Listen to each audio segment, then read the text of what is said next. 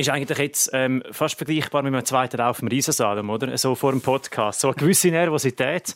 Man weiß, man darf keine Fehler mehr machen, oder nicht? Genau, ja. Also auch das will ich gut machen. Ja. Ich will gut reden, äh, will etwas hinterlassen, auch in diesem Gespräch mit euch zusammen. Und darum, ja, bin ich sicher auch ein bisschen nervös, ja. Du, du bist so ein Perfektionist, gell? wahrscheinlich. Oder ist man das automatisch als, als Skifahrer und als Spitzensportler? Oder auch als Journalist beispielsweise? Ist man ja irgendwo durch perfektionistisch? Oder sollte man zumindest sein? Ja, ich glaube, es ist wahrscheinlich gleich schlussendlich ein bisschen personenabhängig, sage ich jetzt mal. Ja, es gibt Verschiedenes. Es gibt Leute, die es lockerer nehmen und durch das vielleicht auch besser, äh, bessere Leistung bringen, weil sie sich weniger Gedanken machen. Und ich bin sicher einer, wo, wo sich mehr Gedanken macht, wo alles äh, probiert, so gut wie möglich zu machen. Und jetzt ist natürlich der Druck immens von dem ersten Podcast für dich. Also jetzt willst du es ja auch perfekt machen. Nein, ich bin, ja, jetzt habe ich auch eben, wie gesagt, ich habe meine Erfahrungen gemacht, habe auch äh, gelernt, wenn ich ein bisschen lockerer muss sein und äh, mal, ich, ich bin zuversichtlich. Gut, jetzt ist der Zeitpunkt dazu.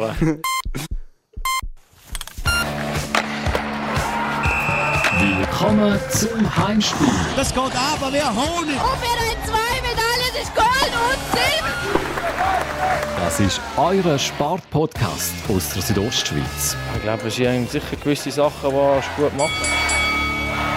Ja, das ist das nächste Heimspiel. Heimspiel Nummer 7 mit einem unglaublich spannenden Gast heute. Äh, Fragen wie, warum tut er sich das eigentlich an? Warum hört er nicht auf? Wie lange macht es noch? Ich glaube, solche und ähnliche Fragen hat äh, er schon sehr, sehr viel mal gehört in seinem Leben. Und zum Glück hat er auf die Kritiker äh, nicht gelost. Daniele Sette. Ist es so, gell? Ja, meistens hört man es nicht direkt. Es ist mehr so hindurch oder man meint, dass das geredet wird. Aber ich habe es immer für mich gemacht, nicht für die anderen. Und darum äh, habe ich nicht Mühe mit dem. Ich habe mir selber immer am meisten Druck gemacht und äh, ich habe mich immer auf mich konzentriert. Ja. Der Daniele Setti, er hat 13 Jahre lang ist er auf eigene Faust quer durch Europa und durch die Welt gereist, um seiner ganz grossen Passion eben nachzugehen, zum Skiprofi zu werden. Und heute hat er es geschafft. Heute ist er zum ersten Mal im Podcast Heimspiel mit dabei. Ist das so fast eine Krönung? ja, ist cool, dass ich da dabei sein darf. Ja, ich freue mich sehr und äh, ja, sind wir gespannt, was das alles so bringt. Es äh, gibt sicher sehr viele spannende Geschichten von dir zu hören, aber auch von äh, Stefan Salzmann. Er ist Sportjournalist für die Zeitung Südostschweiz. Er befasst sich sehr viel mit dem Skisport äh, und selber eigentlich auch ein Talent auf der Ski. Leider nicht, nein. Oder vielleicht noch unentdeckt. Ich weiß es nicht ganz genau. Aber nein, wenn ich ehrlich bin, bin ich schon länger im Ski gefahren. Und äh, ja, ich glaube, was Skifragen angeht, dann sind wir lieber beim Daniele. Also, das kann beantworten. Es kommt besser raus, habe ich das Gefühl.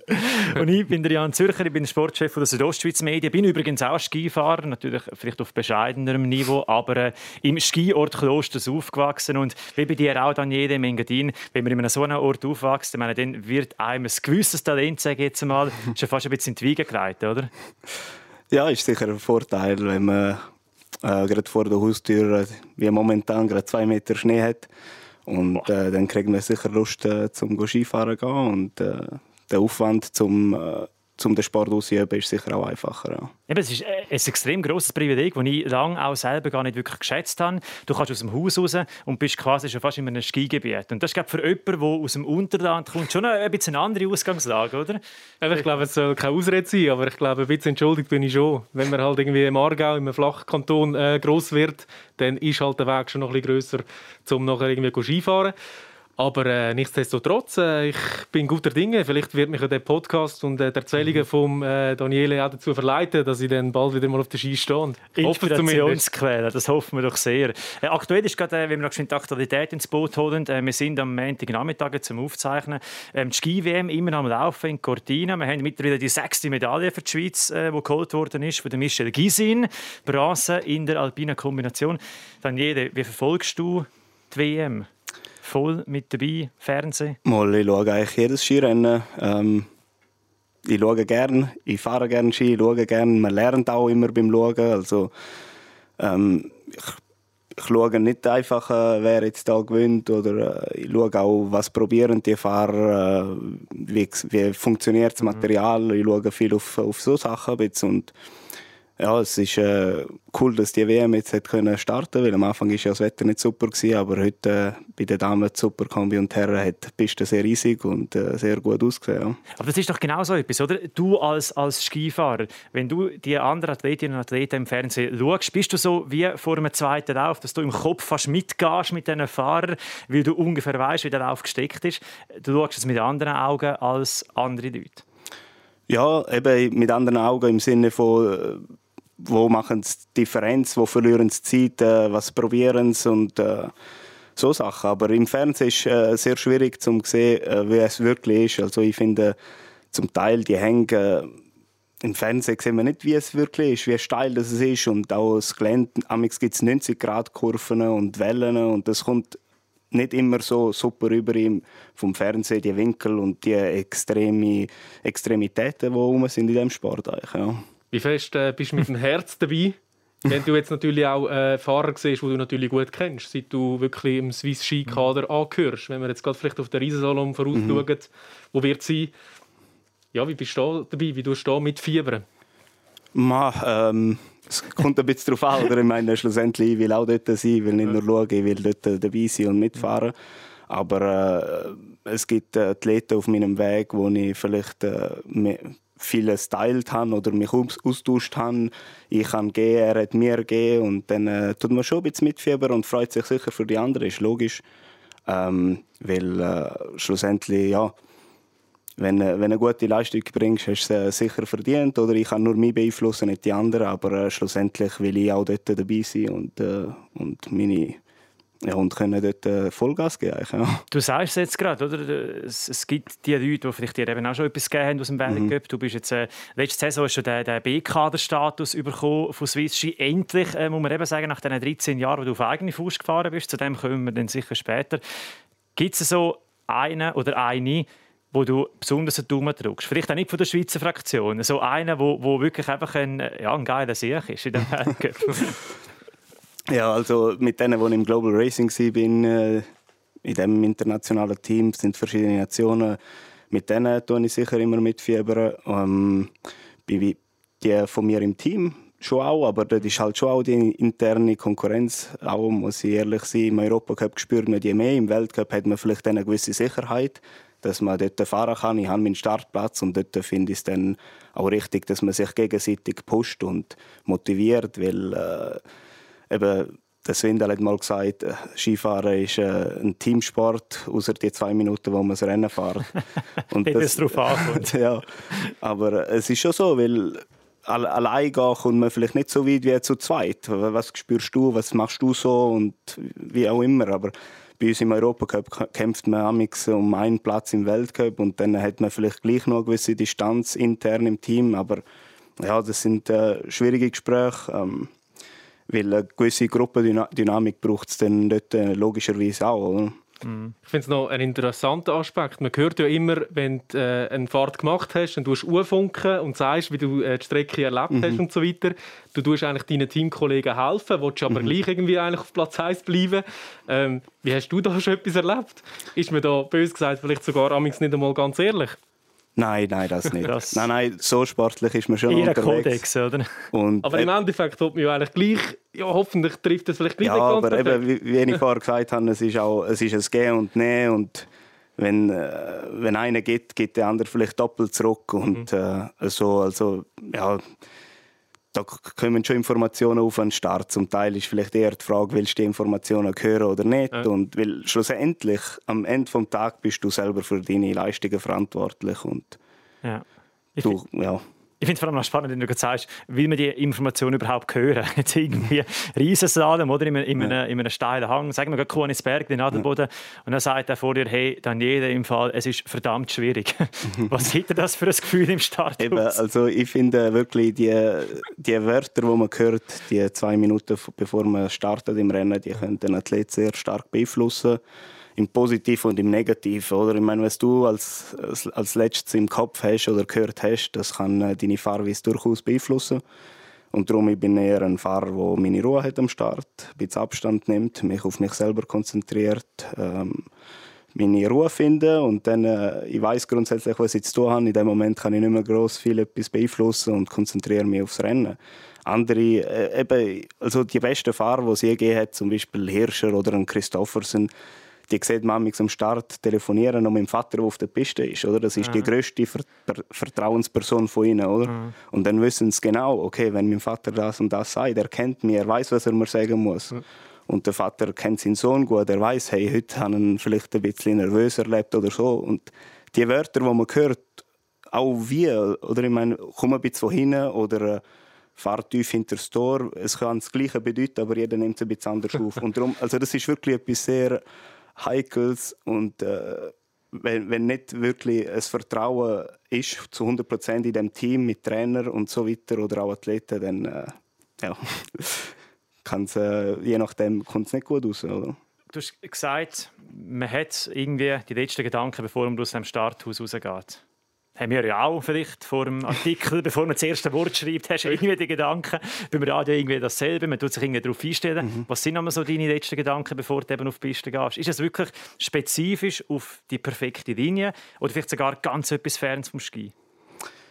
Ähm, nein, meistens äh, meine, mein Verhalten ähm, im Sinne von äh, meine mentale Einstellung oder äh, aufpeppen, aggressiv, ähm, überzeugt. Eigentlich, äh, ja, dass ich aktiv Skifahre, an das mhm. konzentriere ich mich, dass ich äh, die Körperhaltung in, in Lauf hineinbringe. Weil wenn du aus dem Starttörli vielleicht einmal angehst oder äh, äh, nicht zwei, dreimal und voll aggressiv rauskommst, das zieht sich nachher bis ins Ziel. Oder? Und darum wirklich am Start nochmal äh, dabei sein, mental, äh, aggressiv, zuversichtlich ähm, und dann äh, ja, also aus dem Starttörli rausgehen. Ja.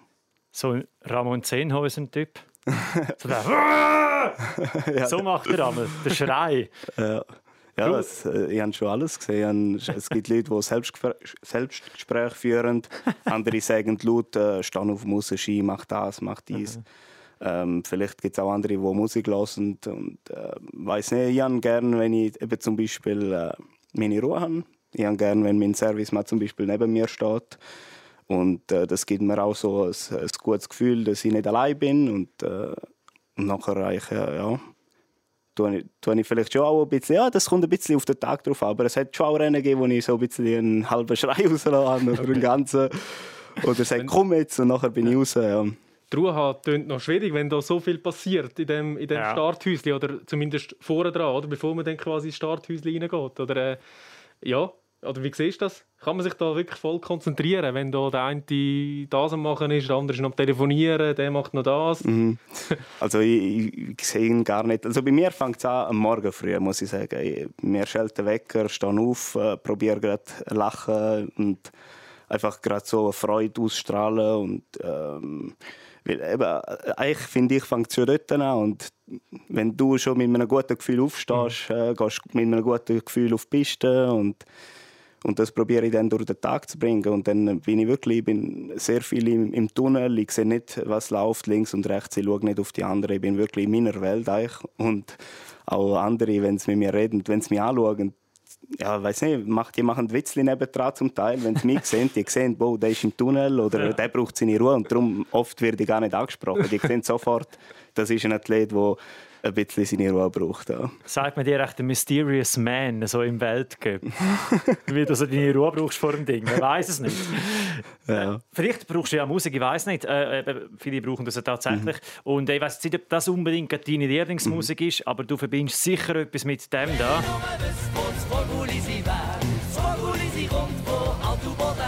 Oder?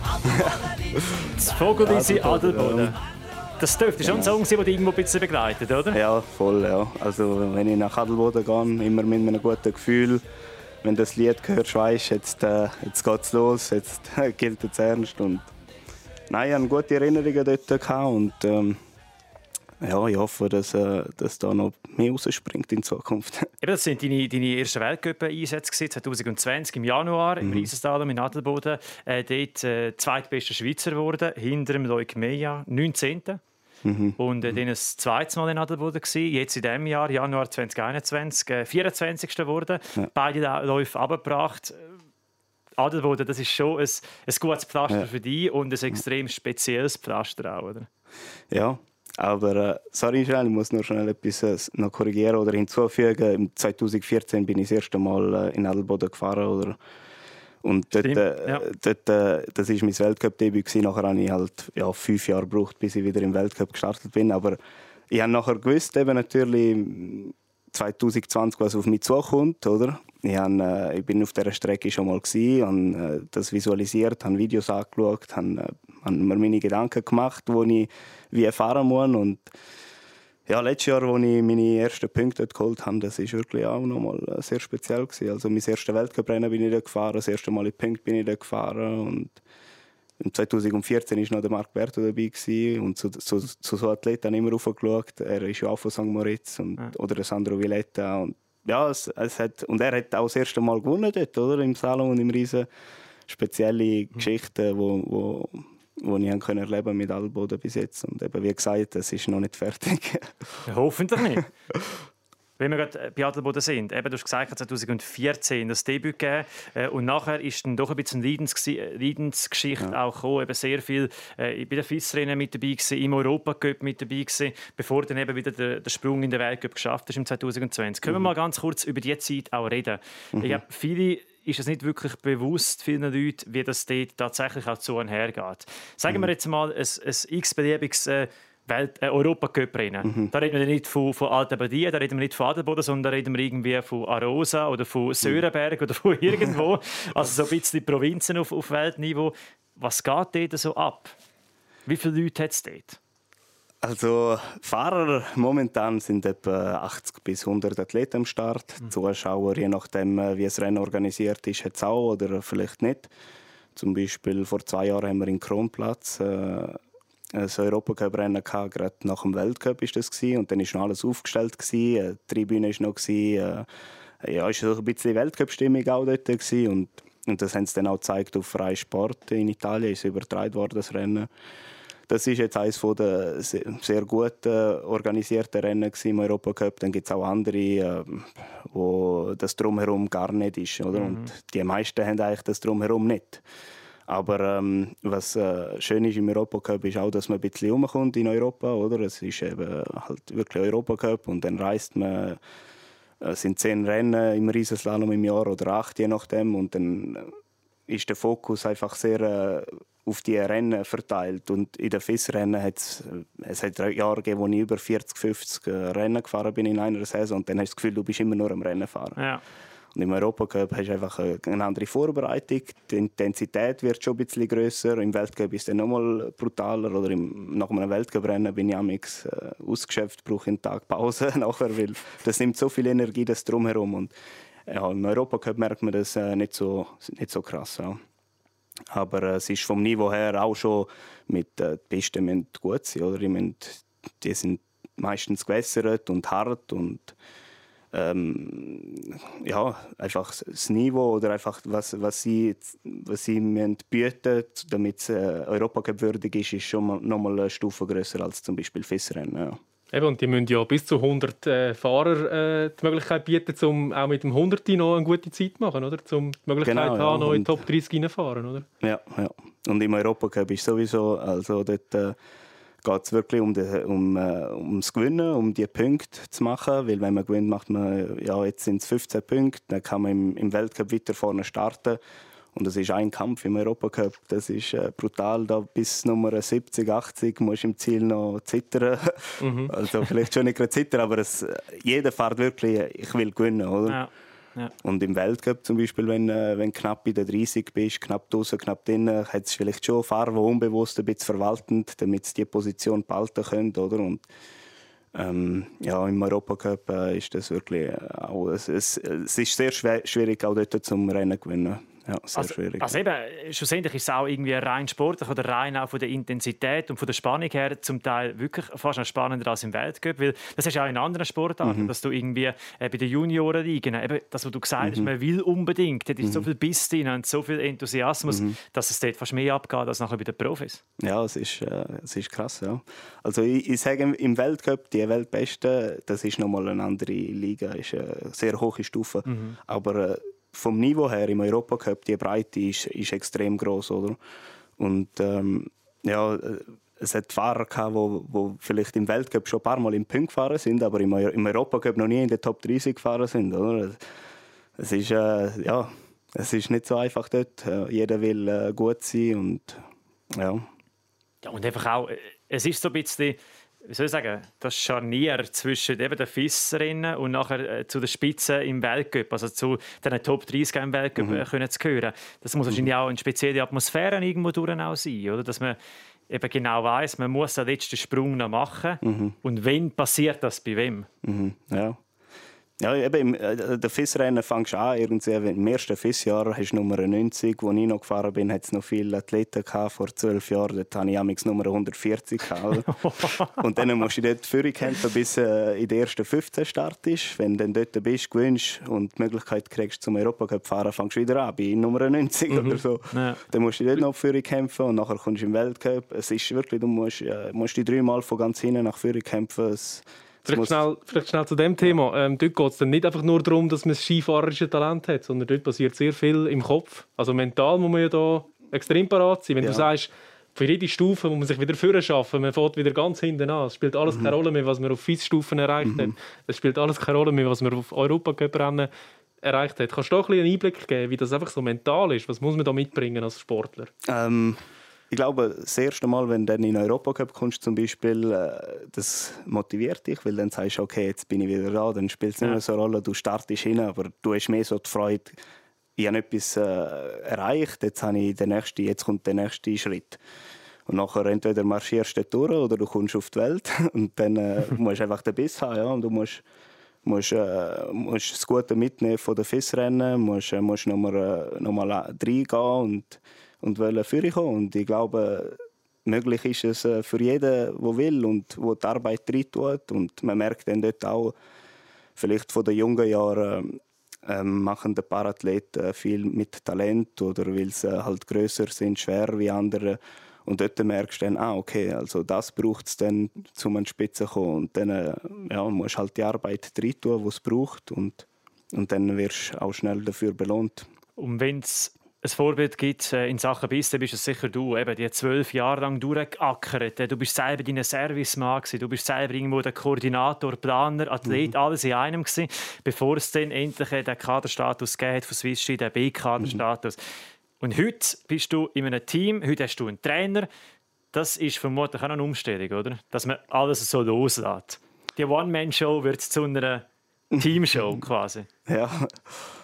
Ja, irgendwo durch eben wie ich am Anfang äh, angesprochen habe, äh, deine Leistungen, du bist selber verantwortlich für deine Leistung, oder? Ich meine, die drumherum, das Umfeld, Trainer und so weiter, die können dir helfen auf dem Weg, aber machen musst du es schlussendlich du, oder? Mhm. Du darfst nie das Gefühl haben, okay, er nimmt mir jetzt das ab oder so. Aber äh, die zwölf Jahre, die ich erlebt habe, ja, die haben mir sehr viel gegeben, weil, äh, ja, was habe ich alles müssen machen? Ich musste eine Reise organisieren, äh, zum Beispiel nur um eine Idee reinbringen, vielleicht äh, ich und Nicola Siliano, der mit mir lange Rennen gefahren ist, äh, wir sind die ersten FIS-Rennen vom Jahr gefahren, in Vesona war das. Mhm. Und dort ist es darum gegangen, ja, im Europacup hat es noch einen freien Platz, der, der beste geht noch. Und dann äh, haben wir, haben wir es beide nicht geschafft, um uns den Platz zu ergattern. Nachher sind wir im Auto auf dem Highweg oder nach Zinal, wo wir Super-G trainieren und dann im, im Auto schaue ich so den Nikolas an und sage, hey, wir können kein Europacup fahren, was machen wir? Und wir haben schon ein gewisses Alter gehabt und wir haben gewusst, also wir müssen Europacup mindestens fahren. Also unser Traum ist ja, unser Ziel ist, in den Weltcup zu kommen, ja. oder? Die FIS-Rennen, das, das, von denen haben wir genug erlebt in den letzten Jahren. und dann äh, haben wir uns so angeschaut und gesagt, ja, gehen wir auf Kanada. Weil es gibt fünf verschiedene äh, Kontinentalcup-Rennen, oder? Wie Europacup gibt es in, in Amerika den RM Cup. Und dort hast du die Möglichkeit, um bessere Punkte zu machen. Und dann haben wir in zwei Tagen telefoniert, Hotel gebucht, Flug gebucht, äh, gefragt äh, im, im Skiresort dort, äh, ob wir noch Trainingsmöglichkeiten haben vor dem Rennen. Dann sind wir gelandet in Kanada, haben noch kein Auto gehabt, haben bei jedem Autohändler äh, haben wir gefragt, wer den besten Preis macht, oder? Weil das Finanzielle spielt dort auch eine große Rolle. Und wir haben einfach alles investiert in diesem Sport, auch finanziell.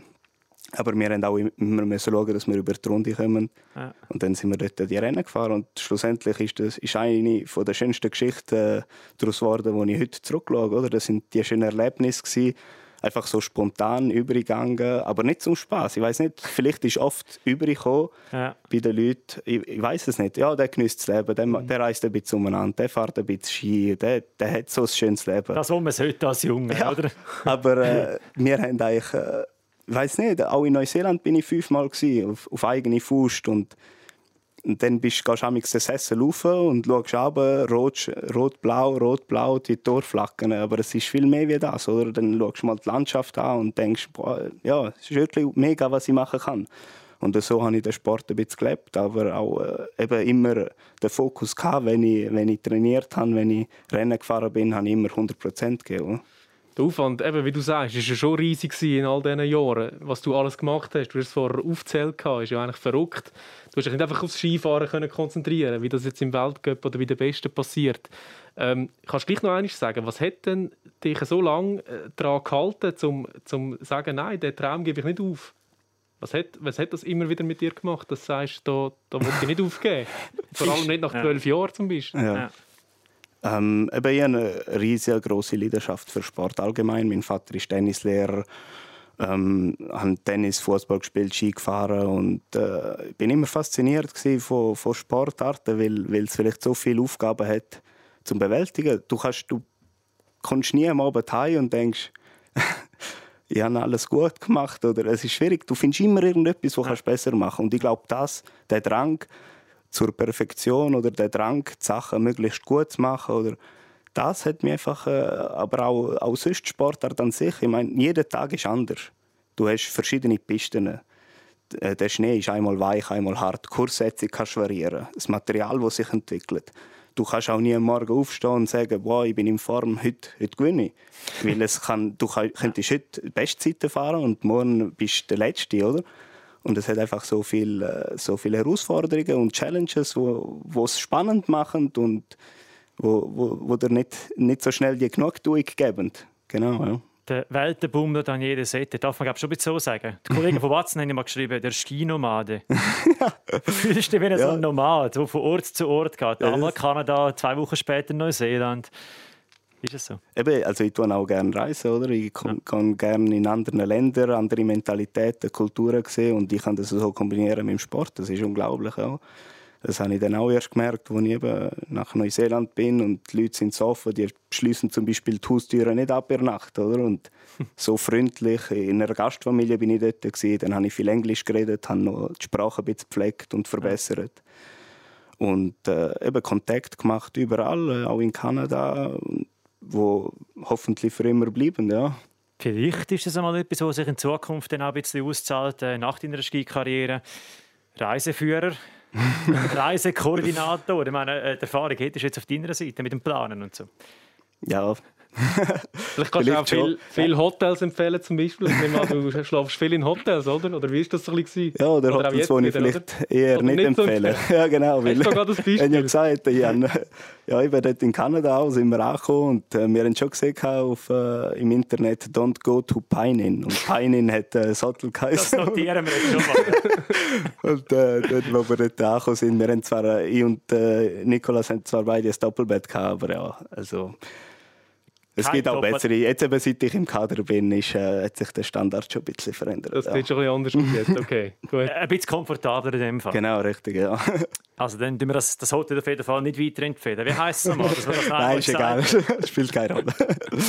Wunderbar, dort in Kanada. Und äh, eben jetzt äh, momentan sehr viel äh, unterwegs natürlich auch. Ähm, vor allem jetzt auch in der Weltcup-Starts. Und das ist ja schon noch etwas anderes. Eben viel größere Bühne, viel mehr Aufmerksamkeit.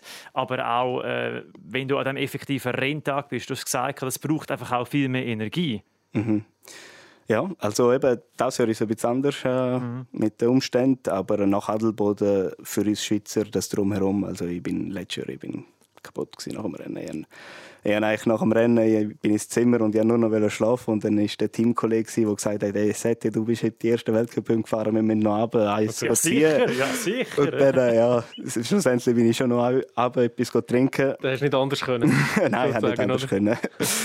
ähm, aber äh, ja, das braucht sehr viel, ja, weil äh, ähm, im Skirum, oder? Du, bist, du gehst immer im Skirum vorbei, beim Servicemann. Mhm. Aber äh, das ist jetzt eigentlich meine erste Saison, wo ich meine Ski nicht selber mache. Bis letztes Jahr habe ich sie selber gemacht oder habe, äh, habe sie kontrolliert, angeschaut und bin ich viel auch im Skirum gewesen. und nachher äh, machst du Kondi etwas, ähm, eine halbe Stunde, eine Stunde, dass du den Tonus hast fürs Rennen. Dann hast du Physio. Ich meine, ich hatte auch meine Verletzungen gehabt, oder jeder andere Athlet in diesem Sport hat äh, seine Probleme und muss die auch pflegen. Dann äh, ist das mit den Medien, Interviews, äh, gehst ins Bett. Irgendwann willst du noch kurz Zeit für dich, um äh, schnell oben runterzukommen. Nachher ist das Rennen. Und mental, wenn du die ganze Zeit im Tunnel bist, das äh, braucht schon sehr viel Energie. Im Moment merkst du es nicht, nach dem Rennen merkst du, was alles äh, an Energie verbraucht hast. Aber ich habe gleich das Gefühl, also viele Arbeiten sind ja gleich auch weggefallen. Ne? Du hast ja in der Zeit, wo du auf äh, die, die ähm, Selfmade-Disziplin mhm. äh, oder der Selfmade-Man warst, dann hast du ja auch wirklich Sponsoren müssen anwerben, du musst nebendran irgendwie arbeiten, ähm, du musst schauen, wo du übernachtest, wo, wo kannst du eine Piste reservieren zum Trainieren, mit welchem Team kannst du trainieren. Ähm, also hast du jetzt nicht auch irgendwie fast ein bisschen mehr Freizeit in dem Sinn als vorher noch?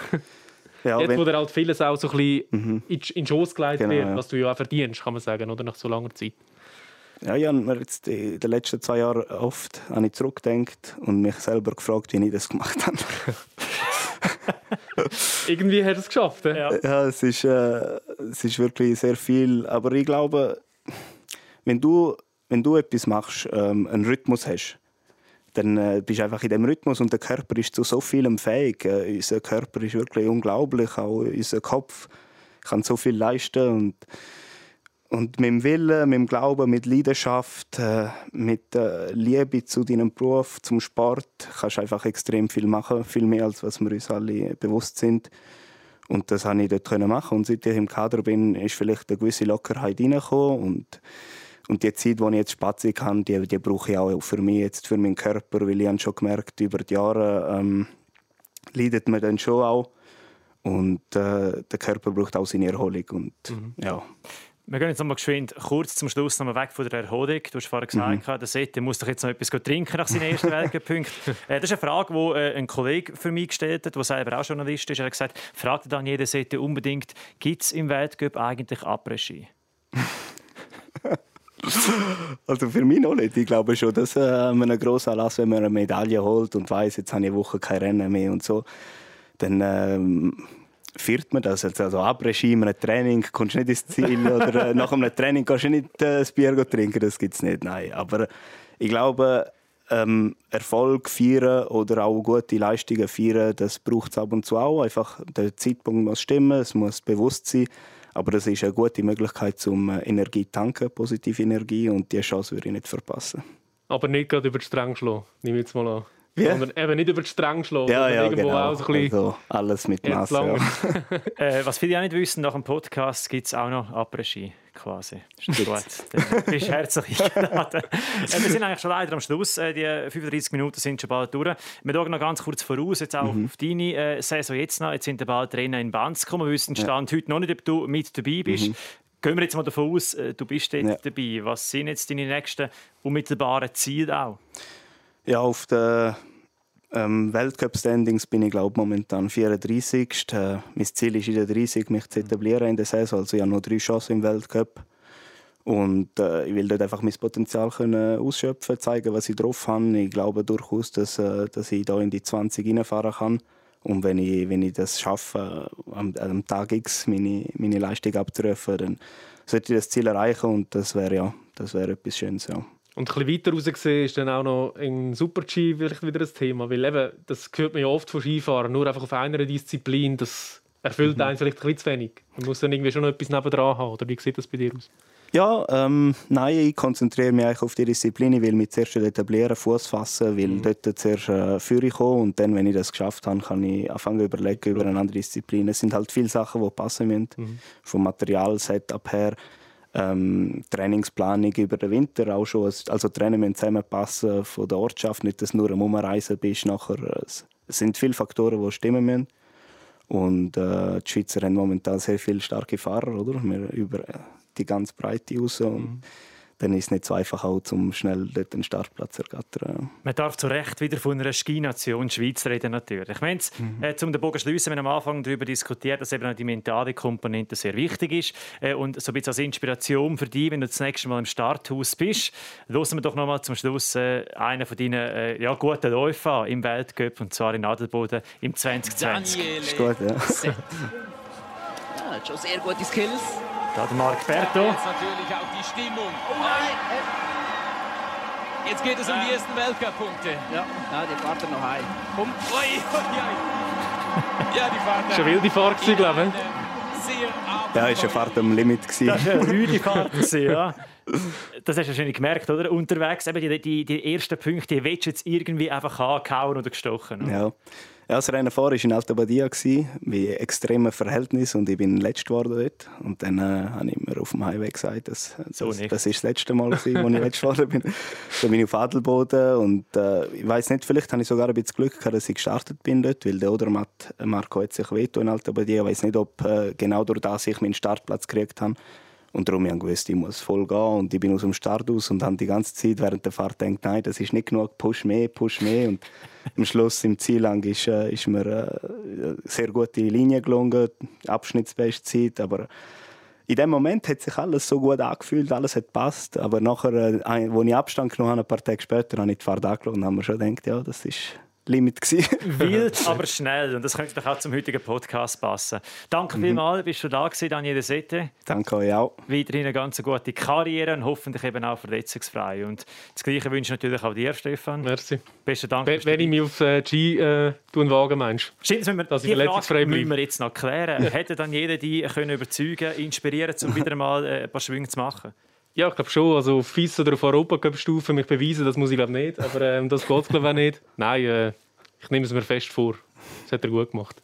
Bei den nächsten Kinderskirennen als Vorfahrer. genau. Danke vielmals. Danke euch fürs Zuhören. Den Podcast könnt ihr äh, nachhören auf südostschweiz.ch-podcast oder auch auf Apple Podcasts. Und wenn ihr wollt schauen wie so ein Podcast aussieht, dann könnt ihr das natürlich auch machen auf YouTube. In zwei Wochen sind wir wieder zurück. Bis dann eine ganz gute Zeit. Danke Daniele. Danke Stefan.